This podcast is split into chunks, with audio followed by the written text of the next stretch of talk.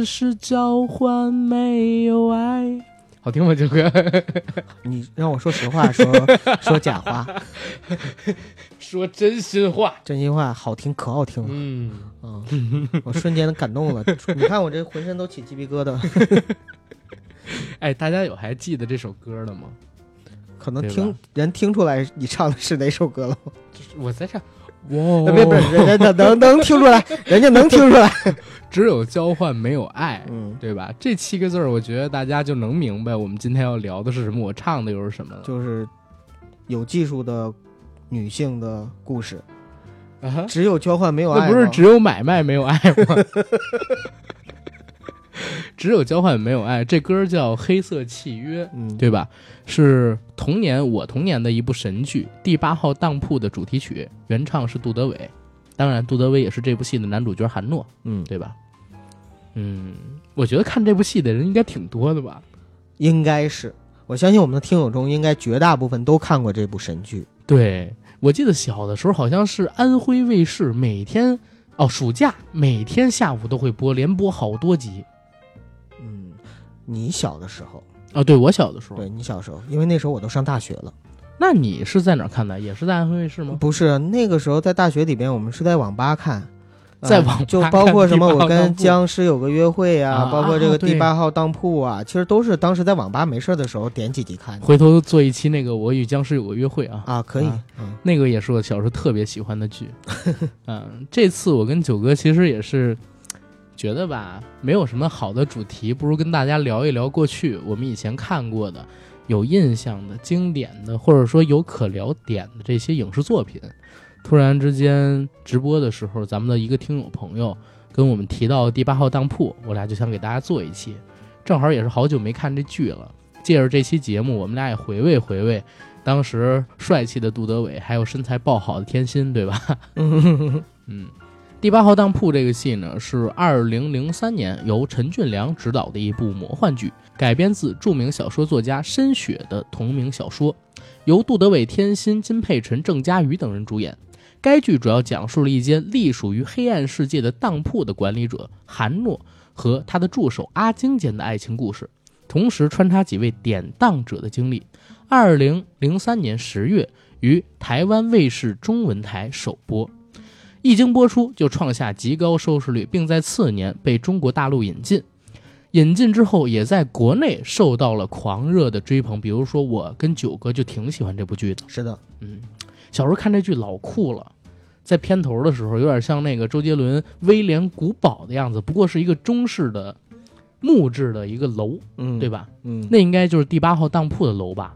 他这个戏里边就是很魔幻，就魔幻在哪儿呢？嗯，从古到今，然后呢，中西合璧。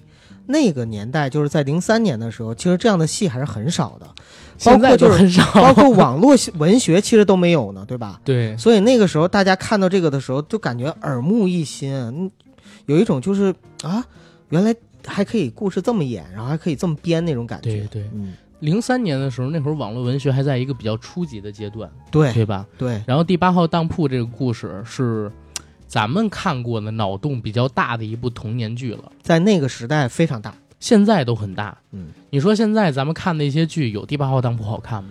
啊，没法比，啊，时代不一样。对，你要知道我要说这句话，你说，嗯，这个，嗯，我想想啊，最火的小鲜肉是谁？呃，你说黄金黄金瞳能跟这个第八号当铺比吗？呃，不能。甜蜜暴击能跟第八号当铺比吗？死去。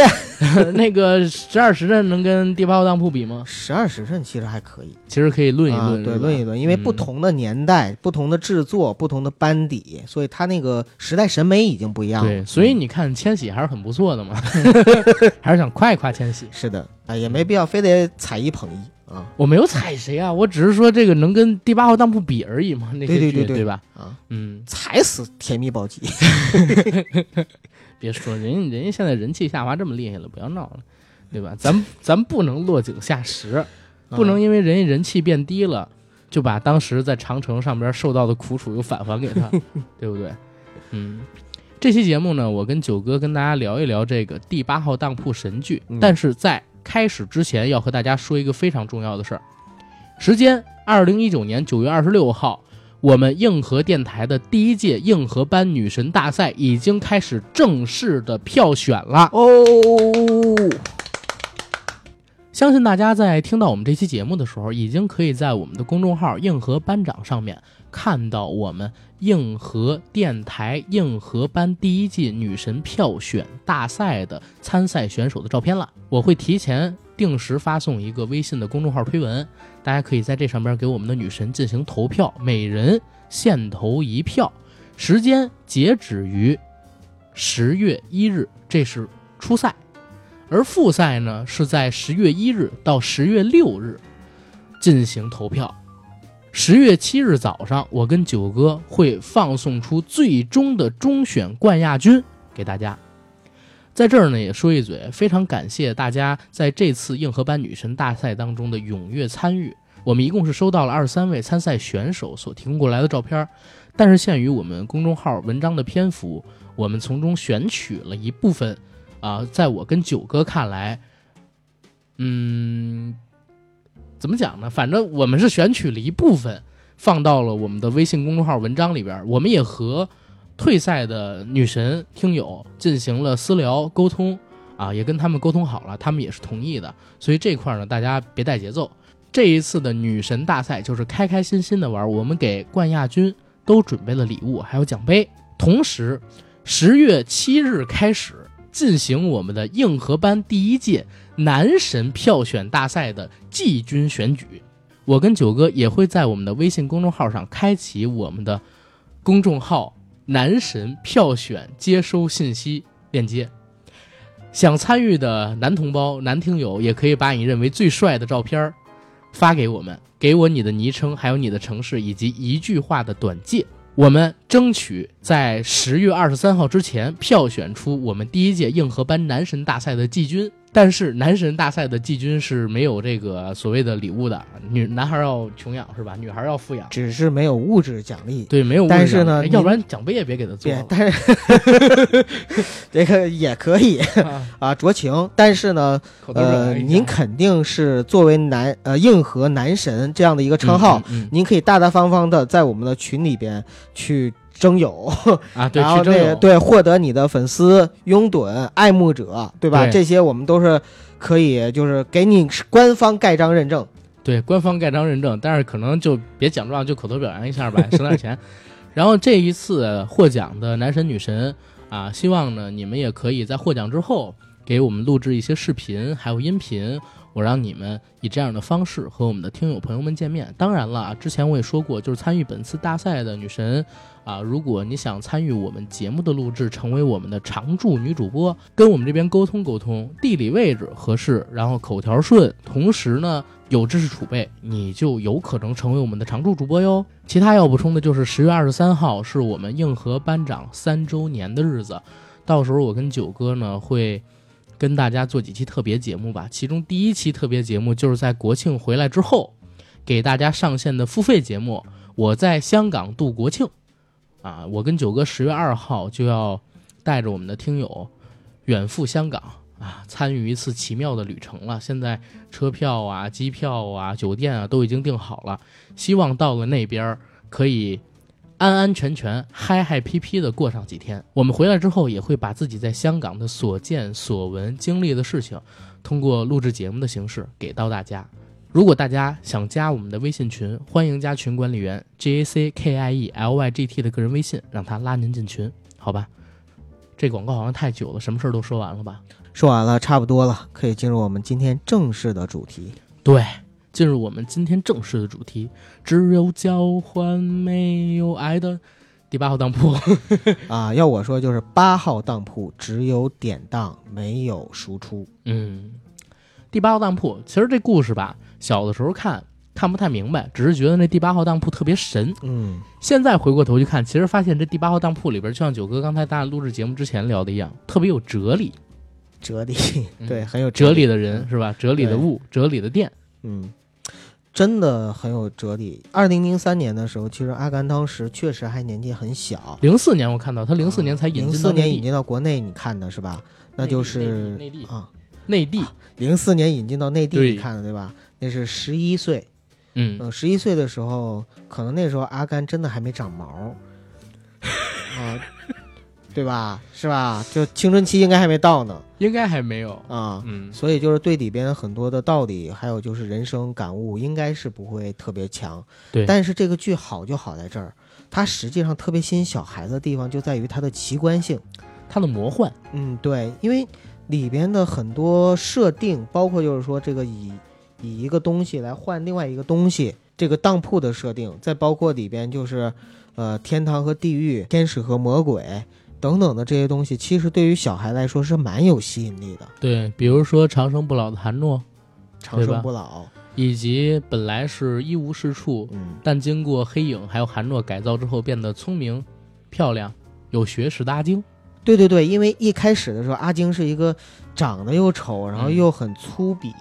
粗鄙，包括就是说也没有什么道德观念。其实开始的时候我特别讨厌他，做饭做的都是杂烩饭，对吧？对，关键是他很自私啊。就在我那个时候看来的话，一开始，对，呃，就是别人帮了他，然后他又恩将仇报。那还是我小时候印象里边第八号当铺比较有喜剧性桥段的一段呢。嗯，因为当时阿晶刚来到第八号当铺，把自己打扮的像是唱人传的，大红大绿，脸上画满了腮红，大红嘴唇。画了特别深的眼影，嗯，然后做了一桌特别烂的饭去招待韩诺。韩诺说：“你这人怎么这么粗俗？”他说：“我就是这样啊，我没有背景怎么啦？我一个人在这儿打拼怎么啦？”没有说谢娜，就是你。黄磊老师不是说娜娜呀，你人生浅薄，娜啊，我怎么就浅薄啦？啊，我没有一个好的背景，我没有出身，怎么啦？我一个人打拼，我走到城市里边怎么啦？我就应该有背景吗？真的很像啊，真的很像谢娜那无理取闹的劲儿。然后韩诺就给了他一场改造，漂亮的脸蛋身材就随着来了。然后又给了他学识之后，嗯，阿晶说啊，我终于有这个学识啦！啊，我终于不会在这个春天不是。我终于不会在跨年晚会上面哈哈哈哈啦！你知道你不是谢娜，所以你这么说话的时候，我特别想揍你。他这么说话的时候，我都想抽他，你知道吗？我靠！呃，没没事，我咱咱不不不能说娜姐太多啊。那个，我提张姐怎么了？没没没没，不说不说。呃，后来呢，韩诺突然来一句啊，我给了他一切，居然忘了收走他的自私，你知道吗？居然忘了收走他的自私和懒惰。这是当时的一个小笑点吧，嗯，然后就形成了第八号当铺里边固定的班底，老板跟助手韩诺跟阿金，阿金，他们俩是从清末就一直相伴，嗯，一直到两千年初，我们现在看到的这个第八号当铺真正的故事开始，一百年左右吧，对，快一百年了，对，嗯，两个人也是相扶相伴，但是在这一百年的时间里边呢，阿金开始对韩诺有了情感。有了爱慕，有了喜欢，但是韩诺始终都不能喜欢阿晶。为什么说不能呢？不是说他不愿意，而是因为韩诺本身是一个没有爱情的人，他的爱情被第八号当铺真正的老板黑影给收走了。嗯，对吧？黑影其实在我的印象当中，我就一直把他当做是撒旦，或者说撒旦手底下的一个恶魔。嗯，这个恶魔通过第八号当铺收集人间的欲望跟灵魂，主要是灵魂。嗯，灵魂。成为了他的补给，然后第八号当铺也因为有了这些灵魂而变得越来越值钱，越来越强大。而且，他应该开的是个连锁店。对，因为这是第八号当铺，至少前面还有还有七个，是吧？后边还有多少个还不知道呢？对，你看平时黑影为什么不在？因为他要。不断的跑，每个当铺都得跑啊！他今今天坐飞机去香港，明天坐飞机去韩国，对，然后啊，看国外年那个盘点一下这个店铺，看你那 KPI 考核绩效怎么样？对，收了多少灵魂呢？值钱的不值钱的？嗯，哎，灵魂这种东西，说实话看不见摸不着，但是其实对人而言，它是最值钱的东西之一了，对吧？飘轻的只值二十一克。对，二十一克，但是就像我说，它是最值钱的嘛，对吧？能跟它比的也就是生命，嗯，生命甚至都不如灵魂，因为在某些人看来的话，我宁可肉体可以消亡，对生命，我也要保持我灵魂上的一些东西。嗯，明白。接着来说这个第八号当铺，九哥有一点说的特好，就是小的时候他这个正邪对立啊，让我感觉到很有意思。嗯，第一，这是一个纯中国化的故事，对吧？对对对。但是他所谓的这个黑影跟地狱的概念。就有点偏西方，而更偏西方的是老白的出现。呃，教堂，教堂神父拿着十字架的神父，他是一个天使，在节目里边说，在电视剧里边说了，他是一个天使啊，嗯嗯，对吧？老白白家人叫约翰，原来是于谦的媳妇儿反串演的。所以当时我就看这个戏的时候，我觉得哇，脑洞真的好大，好吸引我这种小孩子，而且里边还出现了好多港台当年演艺圈的大牌。嗯，对，嗯，我当时就想，就是大概台湾有三分之一吧，三分之一的这些明星或者说演艺圈人都参加了。嗯，反正能数得上名的，就是大家比较熟的这些大陆。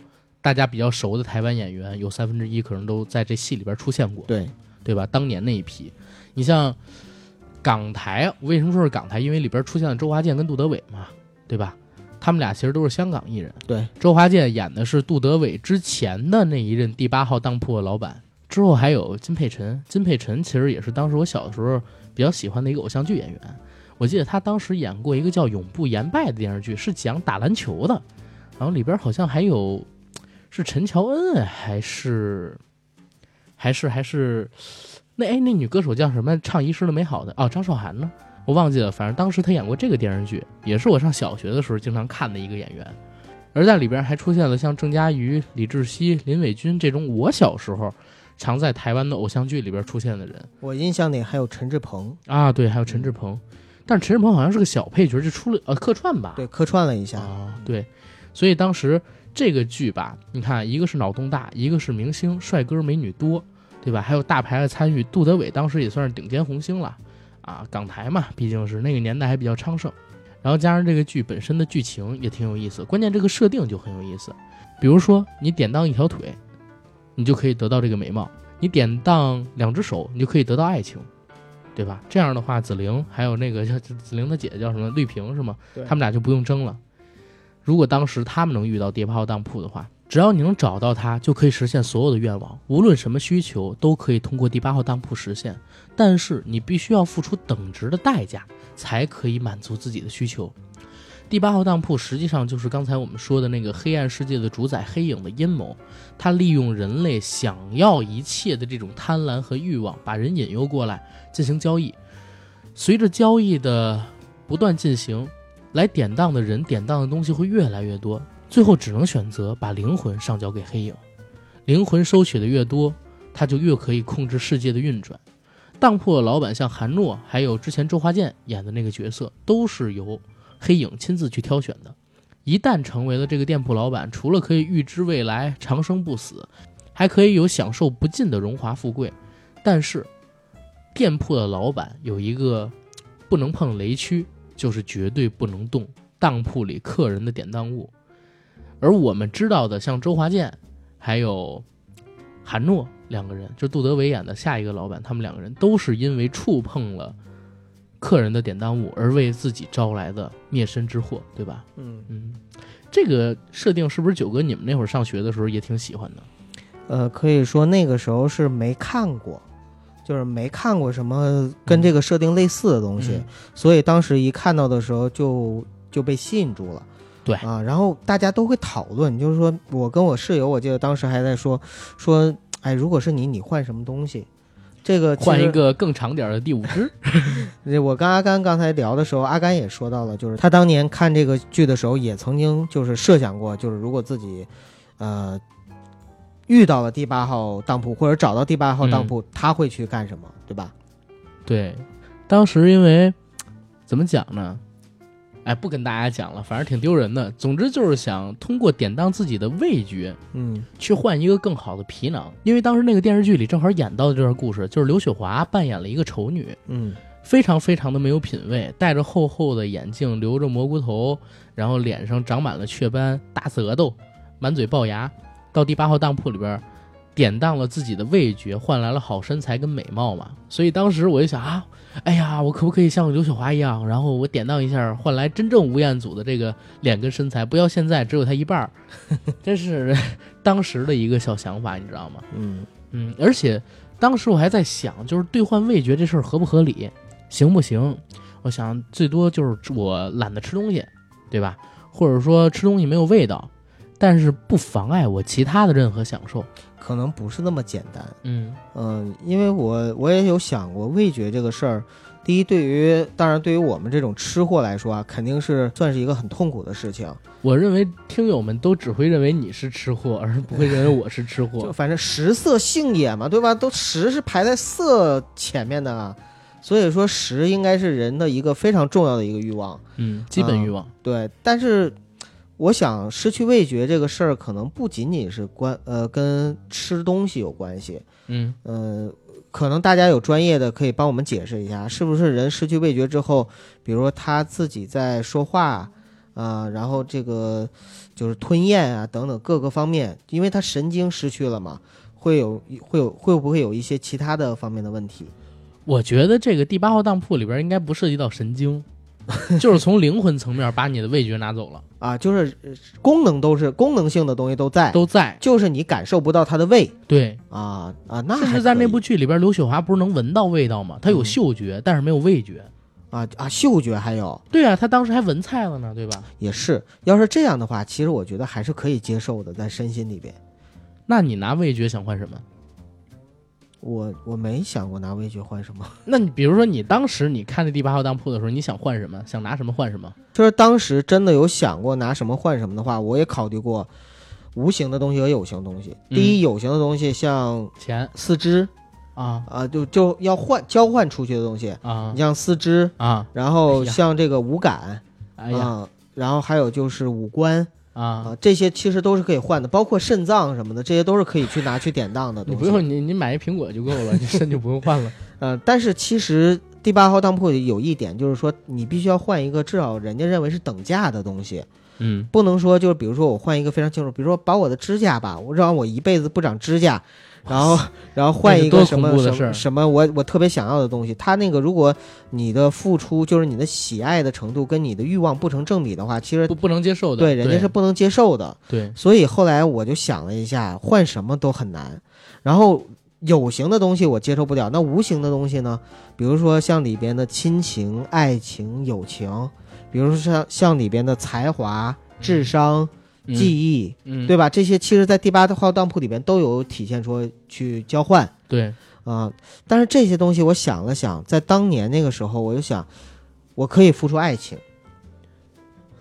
对对对，你也是这么想的吧？我上高中的时候看重播，我当时就想，我可以点到爱情，那个其实最不重要，因为有亲情。就在我心里、身心里的话，亲情是不能扔的，对，然后友情也很重要，嗯，所以我就觉得，我我当时我我觉得我可以付出爱情。你知道友情，如果你付出了，就是你交换，你会遇到什么事儿吗？你什么事儿都做不了了，就没没有朋友了嘛？在这个世界上，什么事儿都做不了了。对，而且你会永远被人算计，都是交易了就变成。所以这友情这个东西，哪怕你从利益角度都是不能往外换的。对。然后亲情肯定也不能换。对。在三情里边，其实爱情是最廉价的，它是可以交换出去的。对，可能有听友会不认同我们的观点啊。但是我相信，可能越是过来人，越是会认同我们这个观点，尤其是谈过几段恋爱的，更会认同我们这个观点。对啊，当时我其实都在想，就是可不可以就是置换一些寿命啊，比如说五年，对对，无形东西还有寿命这个，对，还有寿命，或者说，因为我自己对自己脑子挺自信的，我是不想把我脑子换出去。阿甘，你愿意用你的性能力换什么？不愿意，我挺强的。我我在想啊，就是我释放自己的魅，不是。我在想，就是我的味觉，其实真的是我挺重要的一我挺爱吃东西的。虽然我不在群里发啊，也不怎么发朋友圈，但是我也算半个吃货吧。而且我也挺会吃的。嗯，我也想把自己阿甘的手艺非常好。我也想把自己这个味觉换出去，换来第一桶金，换个几千万啊，然后从存在银行里边吃利息啊，买一个什么好点的保险，天天躺着出去玩。基本上就是这样一个状态，躺着出去玩，让别人抬着我。这是你你十十一岁时候的想法。看重播的时候啊，就是高中的时候。以前都是想要吴彦祖这样的一个身材跟脸，你知道吗？而且我那会儿想的特清楚，我说不能一下变，容易让人发现，必须得在一到两年的时间，甚至说要花三年的时间，逐步逐步的变。这样的话，大家才会不发觉。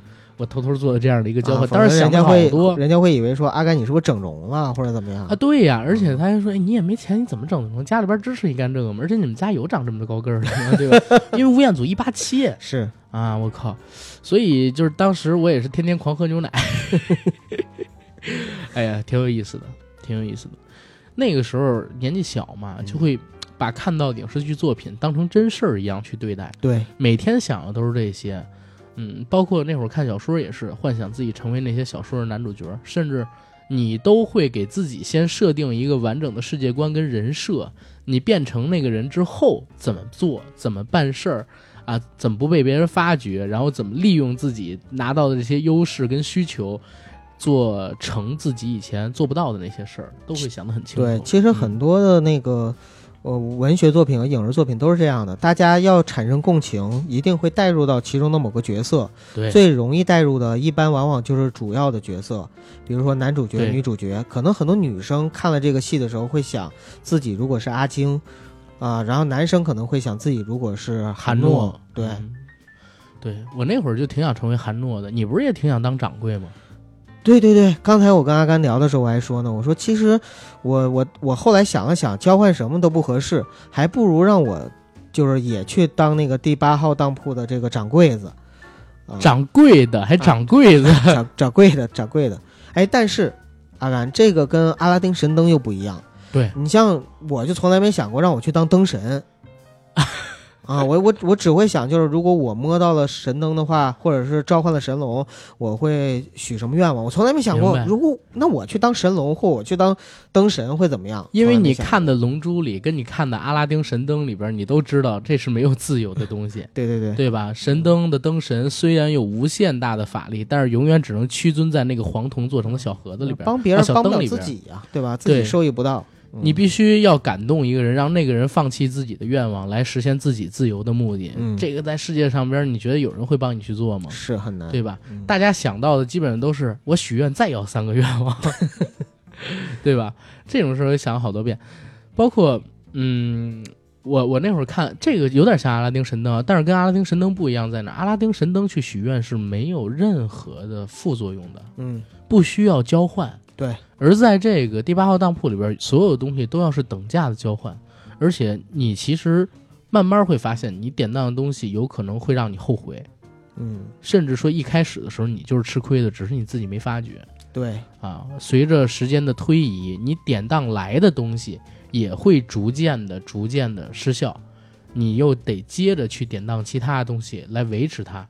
慢慢的就会失去自己的灵魂，这其实也是挺恐怖的一件事。对对对，嗯，但是我觉得第八号当铺如果真的存在，生意还是会爆满，哪怕大家知道这些副作用。那是，因为它可以换得一切，哪怕说我现在想跟比尔盖茨交换身份都可以，对吧？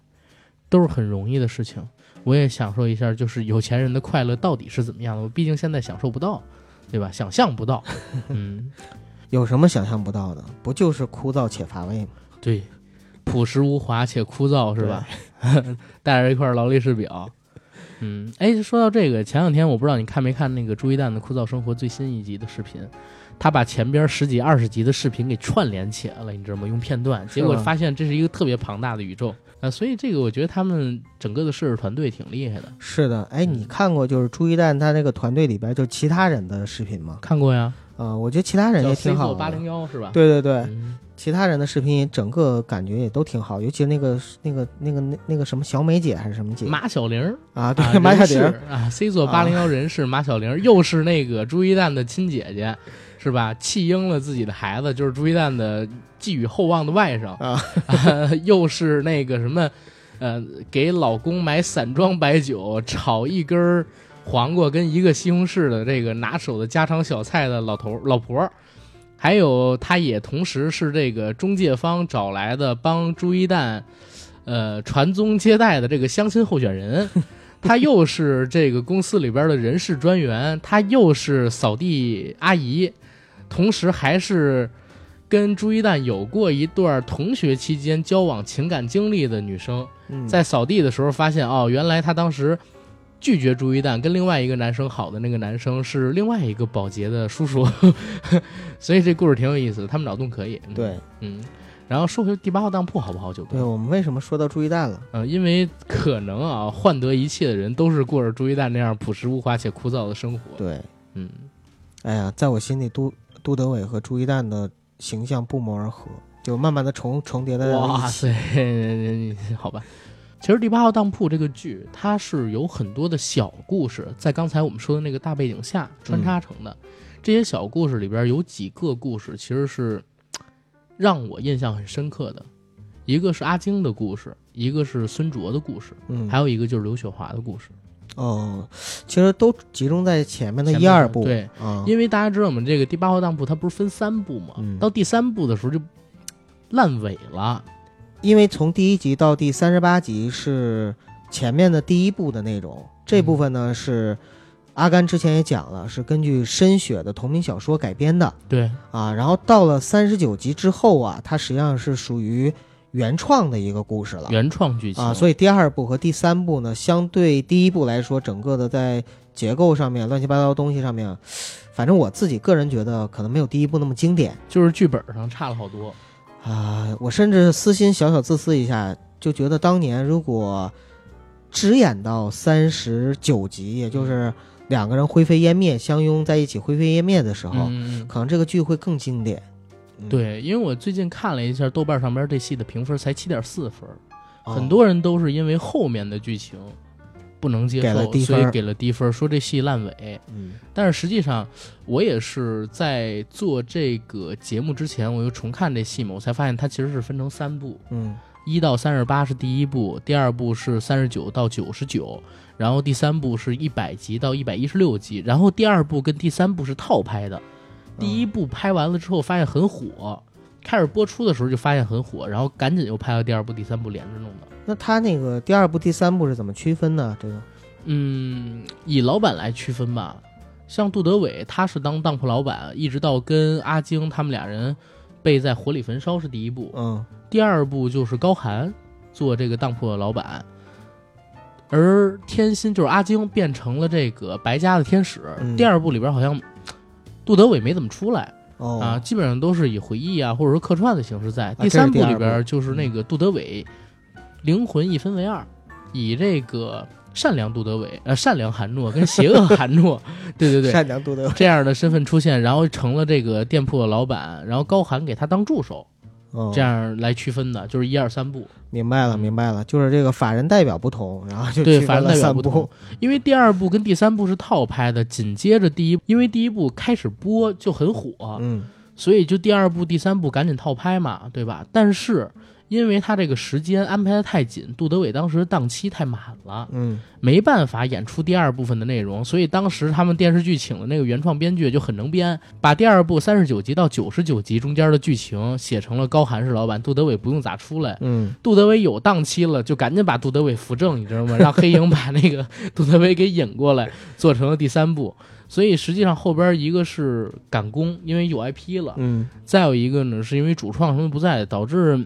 四十多集之后的剧情，我说实话，我都有点懵，真的都有点懵。包括咱俩刚才开始聊的时候，我甚至都不记得第二部开始是哪儿，嗯，然后第二部的结尾是哪儿，我都把第二部跟第一部给搞混了。呃，也可能时间太长了。它是前三十八集很高，后边这小一百集，在我看来都是狗尾续貂，对吧？都是不太行的。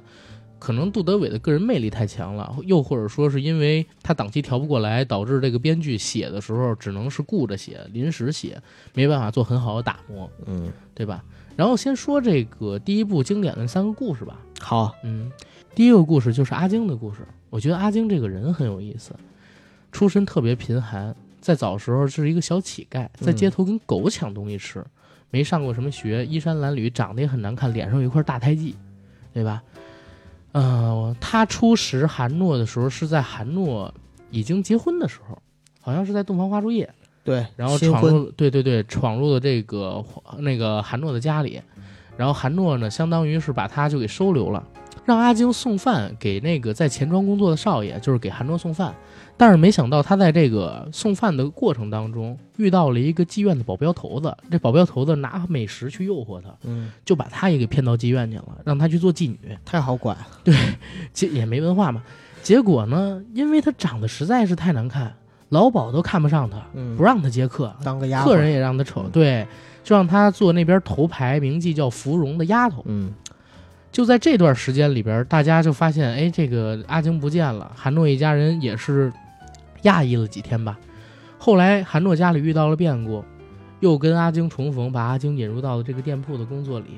阿晶呢，就像我们刚才说的，韩诺给他换了头，啊，换了知识，啊，换了品性，换了一份好的身材，啊，一下变成了我们所熟悉的天心。我第一次看天心演戏，刚才我跟九哥说，都不是在第八号当铺，嗯，啊，那会儿是几年级，很小很小的时候，看的还是就是哥哥家的碟，是一个叫《赤裸天使》的一个。一个电影，哎，不，不是叫《赤裸天使》，《赤裸天使》好像是那个谁，徐若瑄的，反正也是朱延平导的一个三级片。嗯，他跟陈小春一起演的，好像是演一个特工，然后陈小春把他还给蹂躏了。当时是先看的这个戏，但不知道他那会儿叫天心。我也是因为看了这个第八号当铺之后，才知道他叫天心的。然后在这个第八号当铺里边，他都是一个很精明、很强势，嗯。也很有能力的形象出现，只是在韩诺面前会变得唯唯诺诺、小鸟依人一些，对吧？包括他跟老白的接触，都是他完全占据主动的。呃，可以这么说。嗯，阿金她其实一开始出来的时候，我都没有想过她是女主角。呃，因为一开始的时候讲这个故事的时候，韩诺是男男主角，就杜德伟演的韩诺是男主角，这个很容易看出来。但是呢，阿晶一开始出来的时候又丑，脸上有胎记，然后又是个小乞丐。呃，关键是呢，他怎么说呢？就是为人非常的，可能是因为一直呃无依无靠，对，生活在最底层，然后受尽欺凌，又没有父母，又没有受过教育，所以呢，就变得非常的，呃，我那个时候觉得叫自私，但是现在我也理解了，我觉得那也不能完全叫自私，只能说是一种就是求生欲。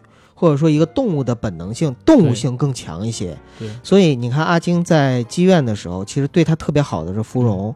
对，芙蓉对阿晶特别好，但是呢，阿晶呢，嗯，羡慕芙蓉，就是就想我也能，我也想当妓女，我也想接客，然后成为就是头牌，啊，还偷穿芙蓉的衣服，然后还耍心机，化化妆，然后耍心机。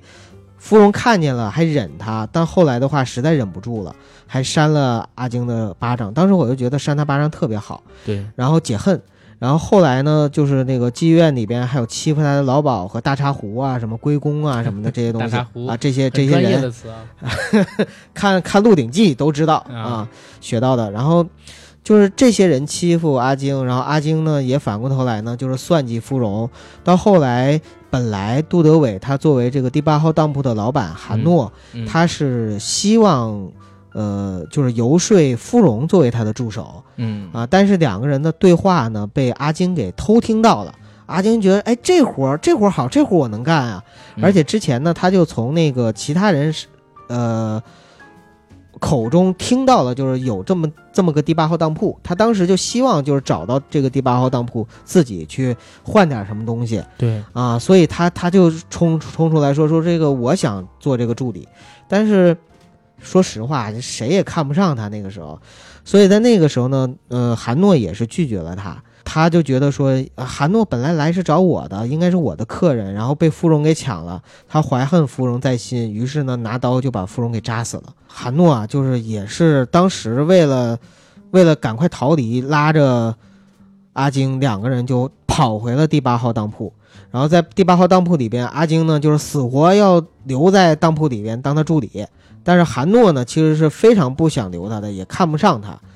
啊，这个就有点像什么呢？就是有点像杨过第一次到了古墓派，小龙女就非常看不上他，想不想留杨过，但是迫于无奈，最后还是留下了。你说的是哪版的小龙女？哪版小龙女其实都是开始的时候不想留杨过的。你错了啊！这个刘亦菲那版的小龙女，一开始的时候就挺喜欢杨过的。真的呀？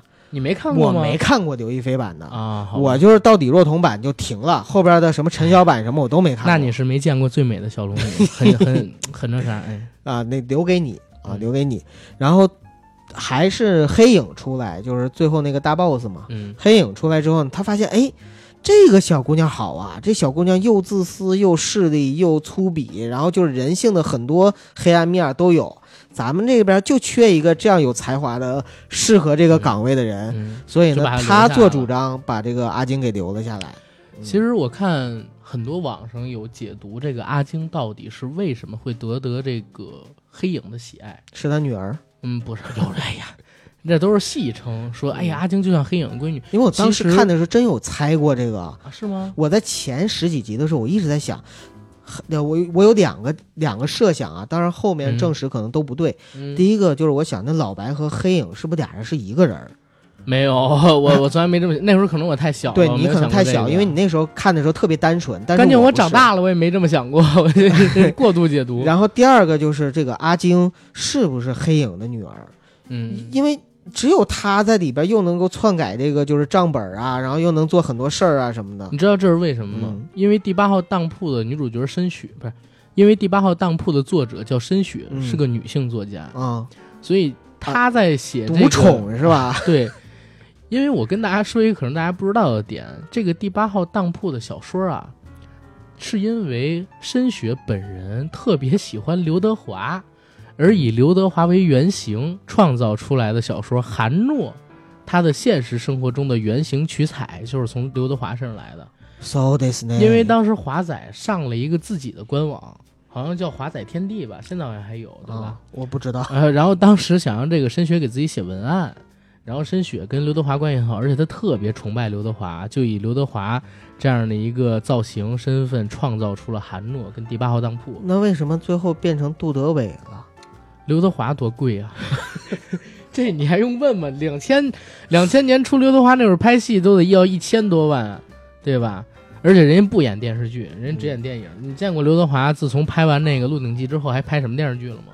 对，人家就可能已经不在那个事业线上。对，人家根本就不演电视剧。然后接 接着来说啊，不是这跟阿晶又有什么关系？有关系，你听我讲啊。我在想，申雪这种女性作者在创作女主角的时候，哦，可能会把自己带入进去。其实你有没有觉得，就是第八号当铺里边，抛开魔幻啊，是不是有点像玛丽苏的情节？嗯，一个出身粗鄙、没有文化，然后长得特别难看的。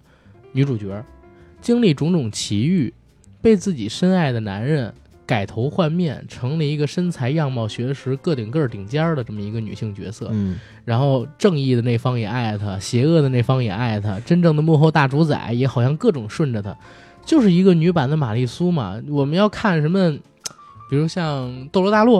男主角，你给他换成那个阿晶这个身份，你丝毫不觉得突兀，都不用那个，你就看什么《宫心计》《宫锁心玉》啊，对呀，啊，对你包括《延禧攻略》，对对对，啊，你都不会觉得为什么黑影这么偏袒阿晶？理解了，你这么一解释之后，我就觉得特别理所当然。对呀，玛丽苏这个词儿，实际上就是因为当时怎么讲呢？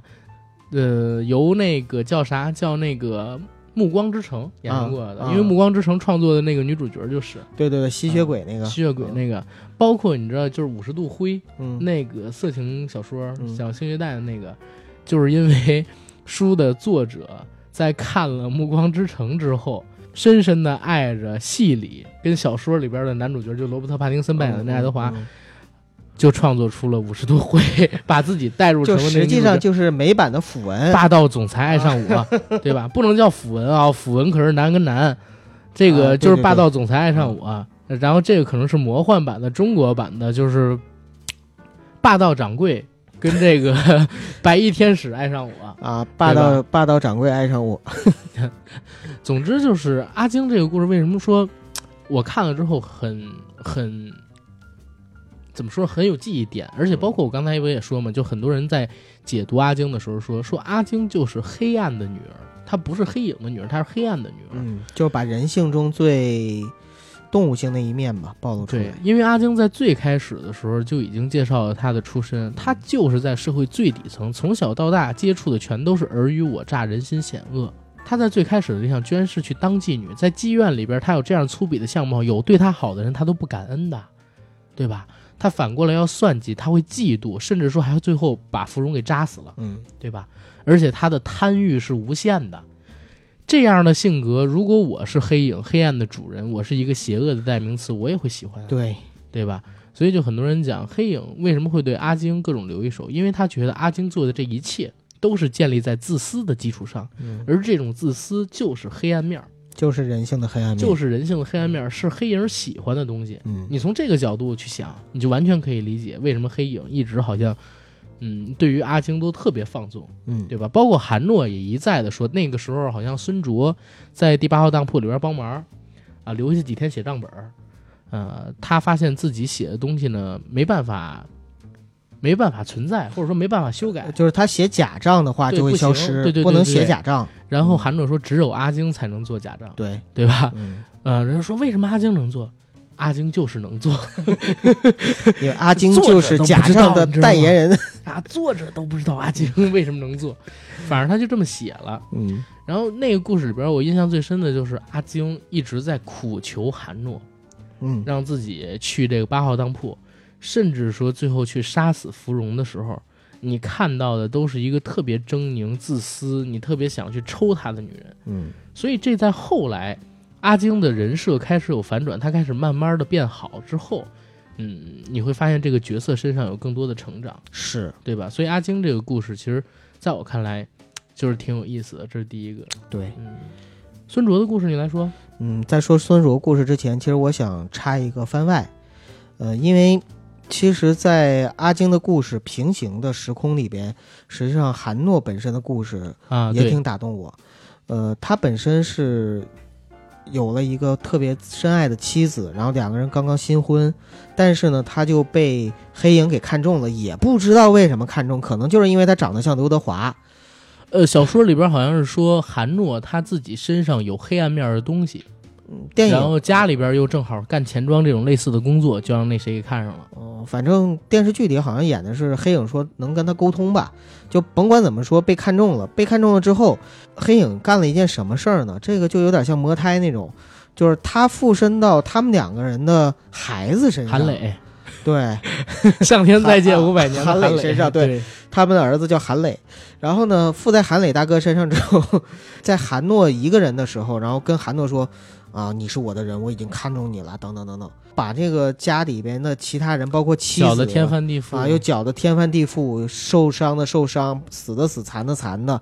然后最后家破人亡，韩诺为了保护他的妻子不受伤害，做出了一件很愚蠢的事情，就是拿自己的爱情去典当给了第第八号当铺。所以他实际上是在当老板之前，本身也是客人，嗯啊，然后他典当自己永生永世的爱情，然后呢，典当回来的是什么呢？是要交换，让自己的妻子能够在这一辈子里边找到一个更爱的人，永远被照顾、被保护，永远幸福。嗯。但是他发现他妻子其实最爱的还是他，他对，就经过了他妻子的一生吧，嗯，就在这一生里边，他的妻子是拒绝了他身边好几个很好的男人，啊，一个医生，然后一个他的同学在银行工作的，等等等等，甚至照顾了他一辈子，到最后的时候，因为中间也发生了很多事情嘛。然后在这一辈子里边，韩诺一直默默的在他身边，但是从来没出现，直到临终的时候，他妻子呢一直等着他，然后一直呢不相信他死，相信韩诺会回来，一直拒绝了其他几个好男人的爱。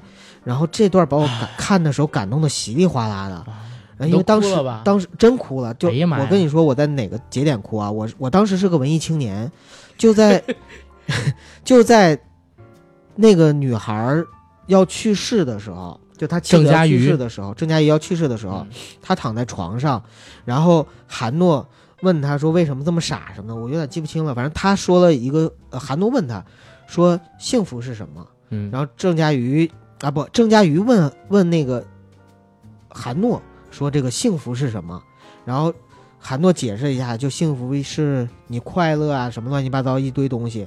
然后钟嘉瑜说：“那我很幸福啊，我这一辈子我我。”能够成为你的妻，能遇到你是幸福；能够成为你的妻子是幸福；能够为你生儿育女是幸福。然后等你走了之后，离开之后，我等我等待你是一种幸福。然后相信你会回来是幸福。然后每天想着你是一种幸福，等等等等。然后说完这些话，说我这一辈子很幸福。然后他最后死，就在那一刻的时候，我确实潸然泪下，因为因为那个时候我看的时候，我其实还算是一个比较懵懂的少年。就是那不都上大学了吗？啊，对，但很纯嘛，很纯情的一个少年。好吧，对爱情还有很多美好的想象的时候，他的那种呃，对于幸福的一种诠释吧，还有对爱情的这种诠释，其实很深的打动了我。乃至于后来，就是我在大学里边找女朋友的时候，就是按照郑嘉郑嘉瑜的那种形象去找。包括一开始对爱情的理解，我我我还跟我之前的女友就。曾经分享过这一块儿，嗯，就他直接影响了我的爱情观。所以说，《第八号当铺》里边韩诺和郑嘉瑜一开始的这种爱情，其实很深很深的打动我。关于爱情的路，我们已走过太多；关于爱情的歌，我们都听得太多；关于爱情的事，我们通通都猜错。所以心中的话，心中的话，心中的话。哎，不知道跟谁说，来跟我左手画一个青，哎呀，来来跟我，你在李宗盛的背后，你是哎呦我天哪，在你来跟我在你左边画一条，不是，等会儿我一定要唱成，来跟我在你左边画一个青龙，在你右边画一道彩虹，来。跟我左手一起画条龙啊，在你右边画一道彩虹。我发现他这个特别扭，我怎么也背不住这个词儿。你没有那个音乐，你就特别扭。对对对，啊，基本上我跟你说，就是你如果听那个 hiphop 演出的话，现场给你放原音，然后他在上面唱的都是。对。然后你听这个饶舌，他放原音，这是很正常的一件事情，很少会有说只放配乐，然后。给你在现场清唱的这种啊，但是这不是重点。我们说回到韩诺的这个故事，对对对，啊，这个故事其实我觉得有意思的点是在哪儿？就是韩诺他这个人，每一次都是想当然的觉得别人需要什么，这是他的劣根性。他不止一次在这个电视剧里边、剧情里边犯这个错误。这就是我想批判当年的我和韩诺的一个问题，就是我们太年轻，那个时候理解的爱情就是。比如说，我觉得为你好就是对你，哎，我觉得我只要我觉得，我不要你觉得，对对，黄学不是 明学，明学名言名语。一开始的时候，我就以为这就是爱情，但是经过这么多年嘛，就现在觉得其实那真的不是爱情，对，那只是名人名语而已，对 对吧？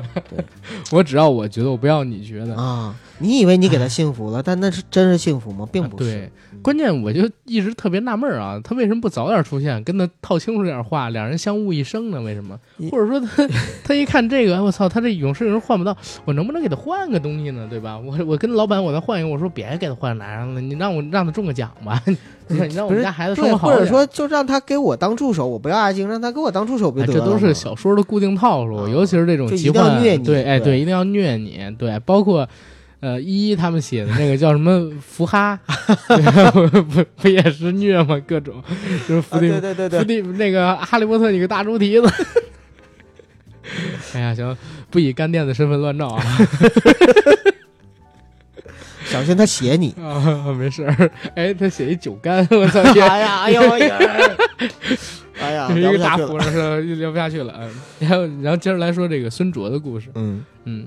孙卓实际上是韩磊的女儿，对吧？不是孙女儿，外孙女儿。明白了，明白了。嗯，孙卓实际上是韩磊的外孙女，嗯，对吧？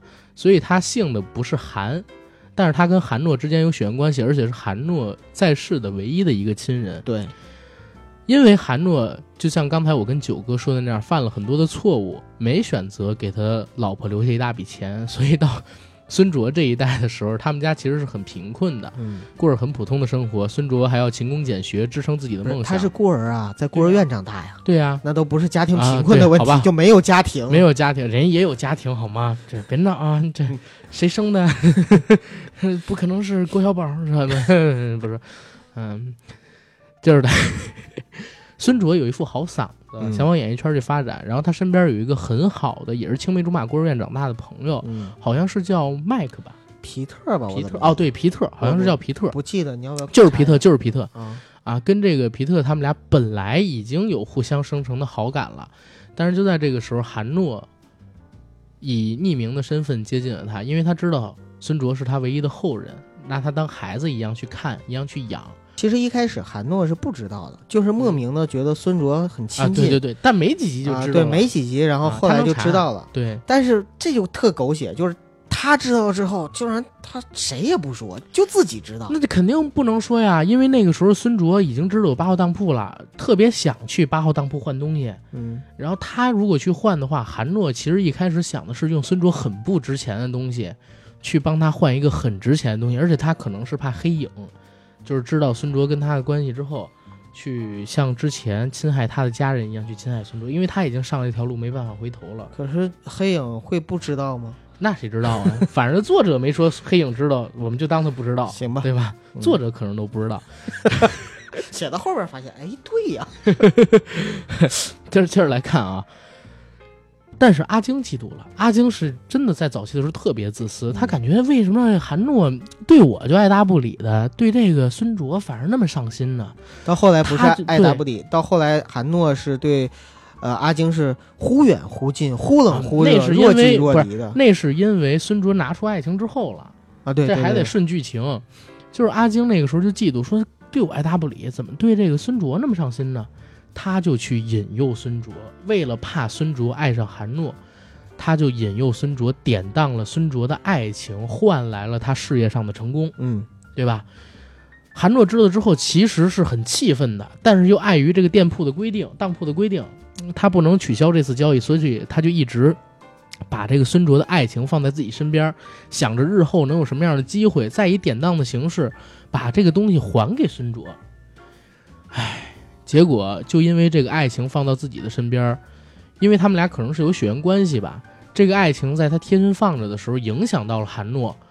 本来韩诺已经没有爱情了，但是因为有这个东西在，他开始对阿晶产生了不一样的感觉，嗯，对吧？就是你刚才说的忽远忽近、忽冷忽热。因为他每当把爱情拿走，他就对阿晶没有感觉；每当把爱情贴身放着的时候，他就对阿晶会动心。这个渣男。人家那是有物理条件的，跟这不一样啊！人家是美好的爱情啊，对吧？人家是美好爱情。你虽然失去了一条腿，但是你有爱情啊，对吧？嗯，不像这韩卓，虽然你有第三条腿，但是你没有爱情啊，对吧？在这个过程当中呢，孙卓也慢慢的开始对韩诺有一种畸形的情感，因为他已经没有爱情了，嗯，对吧？但是呢，他错把韩诺靠近自己，然后等等这种亲情的感受当成了爱情，甚至到最后自己有点魔怔了，开始无限的为韩诺付出，甚至在阿晶有了误会离开韩诺的时候，自己跑到第八号里，自己跑到第八号当铺里边去帮忙。但是因为第八号当铺毕竟是邪恶所在地嘛，嗯，阴气很重，他就受到第八号当铺里边那些邪灵的侵扰，得了脑癌。对他也是，这是狗血剧的一个惯常套路。对啊，就在他临死之前，韩诺跟他说出了实情，然后孙卓崩溃说：“你给我滚！啊，我没有后台怎么啦？我没我没有好的家庭怎么啦？这搁谁也受不了。本来我本来我以为我是玛丽苏剧情的女主角，结果后来告诉我，我爱上的他妈是我太爷爷。关键他那不是爱上，他就是真的得病了，神经病了，你知道吗？他就是把这种虐，把这种。”亲情错当成了爱情，然后当然他跟皮特两个人也就相错一生吧。然后皮特这个人也一直守着这个孙卓，默默的守护。他死了之后也是一直孤身，反正在这部剧里边是一直孤身的这么一个状态。所以这个戏也是当时让我印象蛮深刻的吧。这个这个故事，就像刚才说的，韩诺总是会把别人就是，我觉得我觉得很重要，我不要你觉得。对吧？想当然的对别人好，或者说想当然的如何？其实他一开始把事情说清楚，阿晶帮他做个假账，什么事儿都没有。你觉不觉得其实孙卓都是韩诺害的？就是韩诺害的呀。嗯，要是要是韩诺一开始就说清楚，哎，你是我在世的唯一的一个亲人，我愿意照顾你，帮你，希望你好，可能后边都没有这些事儿。明明几句话就能啊，就能完完的事儿。干嘛要虐你三十多集就咔咔？不是这个，你就想吧，等那个孙于小宝长大之后，可能就会跟那个 有相似故事，一定得对孩子好，我不能做好事不能留名，是吧？只有他知道，别人都不知道。哎呀，孙卓这个故事其实就是典型的。典当自己，但是我真是想了想，他典当了自己的爱情，其实是最轻最轻的一种惩罚。在这个剧里边啊，嗯，在这个剧里边受到惩罚的人，受到付出代价的人里边，代价付的最轻的，他只是因为自己到后来的时候，天天帮那个韩诺去帮忙，然后得病了而已。如果而甚至到最后。韩诺还跟他说：“只要你求我，你交换，我把你的脑癌可以拿走。”他自己不乐意，嗯，对吧？他自己觉得生无可恋，说啊，我没有，我没有背景，怎么啦？没有没有，他自己觉得生无可恋，不愿意这样。而到了这个韩诺这边呢，韩诺就是，其实他才是最自私的人。他总是想当然的把一切。我也是这样觉得，对吧？我靠，其实这是特别不对的，还是得多沟通，多知道别人的想法是怎么样的。你贸然的替别人想，可能人家想要的不是这个，人家还想要他觉得，不想要你觉得。我真觉得全世界人如果都学会多沟通，少自己去自以为是的话，这个世界会少很多伟大的文学作品。别猜，嗯。也少很多优秀的电影故事，别猜。哎，对，然后第三个故事，九哥来说呗。啊，就是刘雪华那个故事是吧？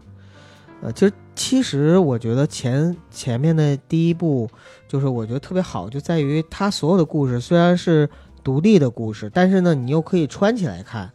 对，因为里边的每个人物其实他都是呃互相之间有关联的。而且他前边的故事一直都在告诉你，你如果典当了这个东西，你会失去一些东西，这值得还是不值得？你进行这样的交易值得不值得？是有哲理的。对，哲理的山路十八弯，真的也挺有哲理。就是它里边的所有的故事，我们抛去脑洞，其实他写的这个故事本身很深刻。呃，第三个故事，这个刘雪华，刚才阿甘也说了，他扮演的这个角色呢，是一个功成名就的服装设计师。但是她之前呢，其实是一个也是很想成功，甚至想成功、想想的发疯的这样的一个丑女。她就是找到第八号当铺之后呢，用自己的味觉，再加上自己的亲情，以前是吃货，用这两个东西呢，交换了自己的美貌和成功。但是交换了美貌和成功之后，因为这个不能持续嘛，她到了呃下一步的时候，她是希望能够跟另外的一个她的投资人。呃，两个人合伙创业做一个事情，开一个公司，但是呢，那个他的投资人呢也要他出一部分钱，但他现在没有那么多钱，我记得当时好像是几亿，啊，没有这么多钱怎么办呢？他只能又找到了第八号当铺。其实这个就说明，呃，其实这个本身就是这个电视剧里边的一个很重要的道理，呃，就是其实当你走进第八号当铺，开始去典当你自己。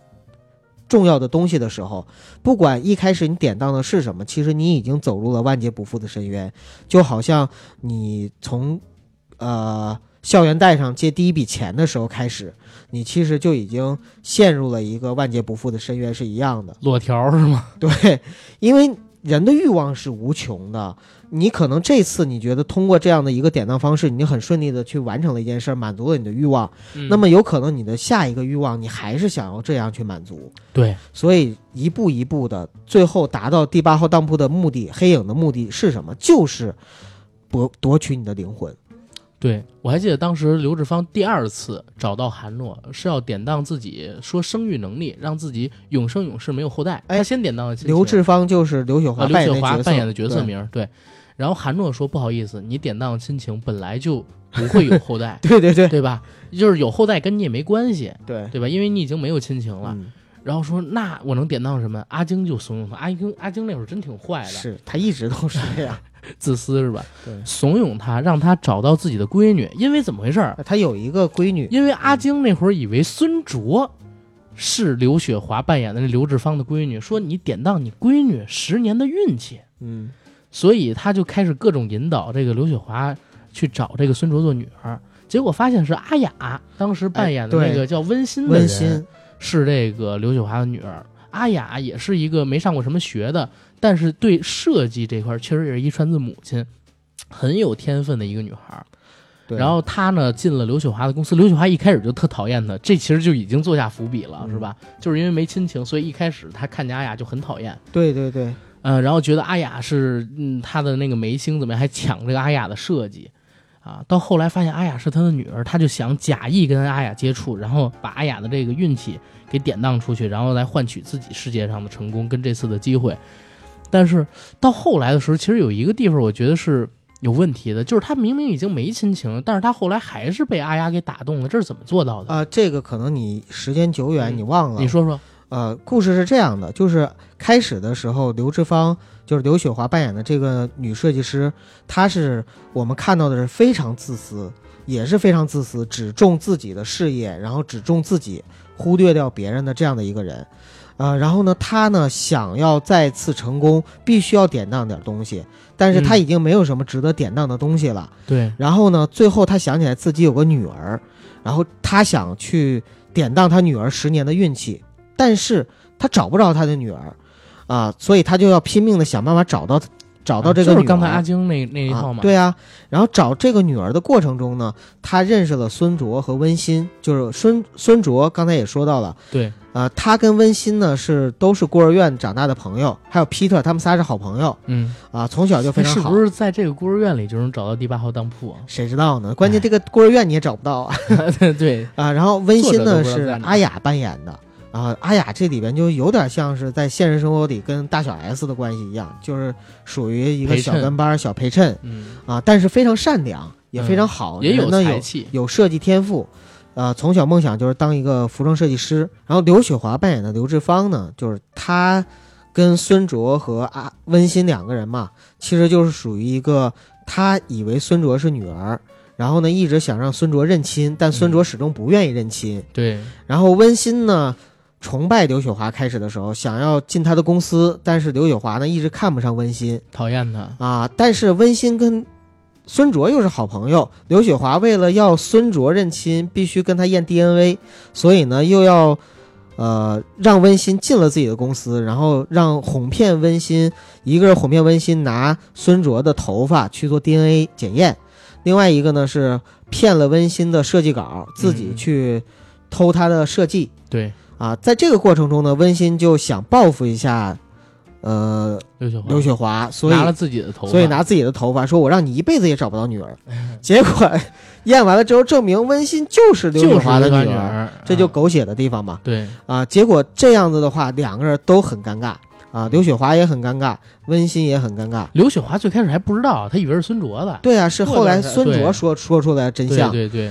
但是当时啊，其实刘雪华还是对温馨没没有感情的。阿甘当时说到这儿，但后边可能阿甘忘了，嗯，就是温馨啊也很痛苦，一直很痛苦。他一个是他朋友，其实后面的时候也闹掰了，跟孙卓，然后跟刘雪华这边呢，明明是母女，但是为什么他的母亲是一个又自私又对他没有亲情的人？嗯，对。另外，他也知道了第八道第八号当铺的存在，虽然呢那个白神父就老白一直想要阻止他进第八号神父，不是。虽然那个老白，就是白神父，一直想阻止温馨被第八号当铺诱拐，但是实际上最后他还是去了第八号当铺。他用自己的天分去换取了、换回了自己母亲的亲情。嗯，然后，所以刘雪华再次看到他的时候，因为亲情回来了，嗯，所以他对于。温馨才才产生了那种真正的母女之间的感情。明白前边那段我记得，但是怎么让他产生感情的这段忘记了。实际上是他自己就是付出的东西，温馨付出东西。最后这个结尾我记得还挺有意思的，就是那个刘志芳又找回当铺，嗯，还要换回这个温馨的运气，对对吧？其实这段还挺感人的。包括到最后的时候，运气是才华，对才华才华。然后包括到最后的时候，就是他们两个人实际上。刘雪华也没有再进行那一次，就是投资什么乱七八糟的，相当于放弃了那次机会。但是他找回了亲情跟女儿的陪伴，用自己的双眼，对他交换。他那个时候已经是很惨了，对。然后这个故事就到这儿结束了。其实这个故事，我在想啊，如果要是温馨没换回这个亲情，嗯，会不会就事情完全往两个方向发展？一个没有亲情的人，我看到你，我就是没感觉，对对吧？对，我就是还是像刚才一样，那就是个悲剧，自私，对。但是第八号当铺有意思的地方就是在这儿，他这个剧讲的都是自私的人啊，想通过自私的交易去换取一些东西，但是到最后都会被真挚的情感打动，甚至说有改变。对，这就是这个戏为什么能现在我跟九哥想起来觉得还不错的原因。嗯嗯，挺打动人的，因为里面的故事吧，大家如果看，虽然我们刚才叙述的时候，可能有些地方你觉得，哎，现在的眼光看来是不是有点狗血啊？但是实际上，现在的戏比这狗血多了。一个是现在的戏其实更狗血，另外一个就是我当时看的时候，我觉得很多东西编剧编得好，很多东西啊其实还是很理所当然的，就是很很合人性和人情的东西在里边。对，嗯，哎，你说现实生活中会不会真有第八号当铺？有人真去第八号当铺换了东西呢？所以才有很多的企业家和名人突然之间就发迹和飞黄腾达。怎么回事？今天我为什么一直说啊我没有背景怎么啦？我明白明白明白，是因为那个昨天无聊我就上那个知乎，嗯，我发现了有一个条目叫谢娜为什么这么讨人厌？嗯，有一万多条回答，然后我。你知道吗？我昨天看了整整三个小时，最神奇的地方是每一条回答都不一样，你知道吗？每一条回答都不一样。我觉得谢娜是一个宝藏女孩。然后你听我讲，我靠，我就特别，我也不知道为什么，就特别巧啊！我们昨天晚上没事儿干，我就上 B 站搜了一下同样的话题，就是 B 谢娜为什么这么讨人厌？我发现了十几个类型的视频，一个是呃。谢娜被怼合集一二三四五六，谢娜为什么这么讨人厌？合集一二三四五六，就把那些知乎回答里边提到的点，以视频的形式全都给弄出来了。对，因为反正人家素材多啊，特别多。其中最逗的一段就是谢娜有多小心眼儿。嗯，呃，他他去参加那个《向往的生活》第一季的时候，当时进了这个呃《向往的生活》的蘑菇屋，走到门口，他说：“哈哈哈。”我要把这个向往的生活变成我的谢宅，就把门口挂的那个板子上边写的“蘑菇屋”那“蘑菇”两字儿给划了，然后拿那个涂好笔写了自己谢宅两个字儿。然后后来还有网友截说到第二季、第三季的时候，因为那牌子没变，哪怕用各种水改图，还是发现能隐隐的有个谢字儿。就特别烦到这儿，然后到那边，我觉得这挺真实，挺真性情的。虽然说挺 招人讨厌吧。你听我讲，那就是比较那什么。那他不绿茶婊。但是但是你听我说，等到了吃饭的时候，就是黄老师不是在那儿吗？他就一直在含沙射影的各种插黄老师，而且你你翻过去你就看那个视频吧。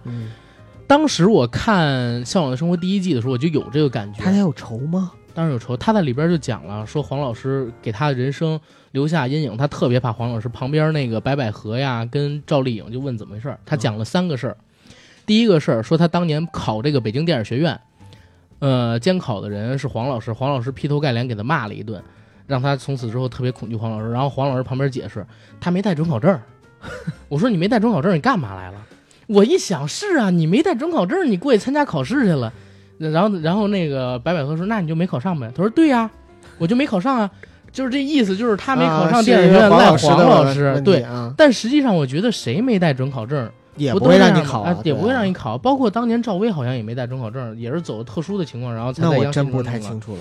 然后这是第一个，第二个事就是刚才我说的那个，说当时他们一起吃饭，然后在谢娜的屋子里边吃完了之后，黄老师想给谢娜一些人生的教教导，说这个娜娜呀，结果他刚一说娜娜，娜娜就。眼神一惊，那是那是何老师回回复回复的啊，不是，那是何老师描述的，说你人生浅薄，刚说人生浅薄，谢娜哇就哭了，我怎么就浅薄啦？啊，我没有背景，我一个人来打拼，怎么啦？没有背景就不行吗？我没有受过好教育不行吗？这是戳到痛点了，可能。关键是我就一直在想，就是当时何老师还在说，哎，黄老师说我不是说你没背，不是我没有背景怎么啦？他是说。黄老师根本就没有那个意思，就是说他希望人生多一点厚度，多一些就是这个“浅薄”两个字儿肯定刺激到他了啊。对，然后现在我我我看了谢娜这么些年啊，虽然《快乐大本营》我基本不怎么看，但是我的印象是啥？他是一个主持能力特别差，真的特别差，就是不会用语气词，不会用很好的电话，包括他甚至不知道主持人是该干嘛的，一直在抢嘉宾，还有一些其他主持人的戏份，然后。有他在的节目，你比如说《快乐大本营》里边，你永远看不到海涛、维嘉、谢娜，不是那个吴昕，他们三个人有太好的表现。但是我看了海涛自己主持的节目，比如说《加油好爱有好身材》，嗯，然后我看了吴昕自己主持的一些节目，都挺好的。但是一有谢娜就不行，非常非常的霸道。包括今年跨年的时候，就完全表现出来。他是一个特别浅薄的人，无限次的在抢词，导致汪涵都已经生气了。在最后数秒的时候，我特别特别讨厌他，你知道吗？我明白，因为其实谢娜这个人从来我没有粉过，也从来没黑过，就是一个普通路人。嗯，但是因为她的存在感太强了，对，就是铺天盖地的，无论在电视、电影还是在综艺上面，你总能看到她的身影。对，所以就是关于她的，她进了八号当铺。关于她的一切，真的，我也我也是就。呃，有所耳闻。其实谢娜这个人，在我看来，她真的就是一个很浅薄的人。这个浅薄并不是贬义词，而是说，在她的人生经历里边，因为文化的原因，因为什么原因，她并不是一个很有很有厚度或者说很有内涵的这样的一个女人。嗯，但是呢，她做的事情呢，又是其实是蛮真性情的那种事情。这种真性情代表什么呢？就是没情商。啊，可能得罪人，招人讨厌，招人不待见，所以他才在网上有这么多黑粉嘛，对吧？真性情跟我说真性情并不是，并不是在夸他啊。我我也，而且我认为真性情跟素质有无也不是一个概念。他这种真性情是什么呢？就是自私。他想表现出来什么，他就直接表现出来什么，就是就是这个意思。嗯，我在那期节目里边我看到一啥，就是多多。有一次去参加《快乐大本营》，然后谢娜想演一个魔术，小孩嘛，他看过那魔术，就说谢娜演的是假的，拆谢娜台，结果谢娜急了，掐多多的脖子啊！我看了那个视频，我我当时我都说怎么能这么干？小孩揭发你就揭发呗。所以说，就是谢娜遭到这么多人的讨厌是有原因的。他每一次啊被网友指出问题，他会拼命的解释。其实他道个歉什么事都没有，谢娜从来不道歉，就是拼命的解释，然后甩锅。所以这是我其实特烦的。但是就是他这么招人烦，仍然就是现在还是很很火，哎，成功，哎，这就是因为他去了第八号当铺啊。那你说他当的是什么呢？当的是情商，对，换来他的何老师的喜爱 跟提携，对，就是他当的就是他的深度和他的情商。嗯嗯，行，这个慢慢的灵魂没了。行行，不攻击人，现在。其实我我是因为昨天看了太多他那个东西，导致我今天有点不吐不快的意思，魔怔了，魔怔了。不要因为它影响你自己。没有，我就是想放到这个节目里边，让节目多一点点点，要不然这期节目我怕他们太燥，你知道吗？好的，嗯，那这期节目我们可以聊到这儿吧。行，如果大家感兴趣的话，欢迎在评论区跟我们大家一起讨论一下我们童年的这些回忆吧。对，马上就要国庆了，大家如果。有地儿去就去，没地儿去可以在家里边再看看《第八号当铺》这个剧，重刷一下。对，看看前三十九集挺好的，看看前三十八集挺好看的。嗯嗯，就就到那儿就行了。对，如果想让我们做《我和僵尸有个约会》，欢迎在我们评论区下方回复啊，我看回复的多跟少，看做不做。对，然后做之前，没准阿甘又去 B 站搜某个女明星，那不至于。我要去搜，肯定是搜万绮雯年轻时多漂亮啊。太美了，太美了，嗯，也是我童年一个女神，也叫马小玲，跟朱一蛋那个是吧？好吧，好吧，嗯嗯，中国人名字重名太多，是行，那谢谢大家。我们国庆前的九月三十号呢，还有一期付费节目，会跟大家聊一聊被诅咒的韩国总统们、青瓦台之谜，还有韩国的影子皇室。三星李家就在杨贵妃最爱吃的水果那个平台上，九月三十号那天更新。然后在国庆期间免费节目里边，我们应该还会给大家录制一期《这就是街舞》的特别节目，然后希望大家期待一下吧。然后我们祝大家国庆快乐，九哥也祝一句，再见喽。我们去香港喽。你祝一句啊你啊，祝大家国庆快乐哦。嗯，好的，谢谢大家。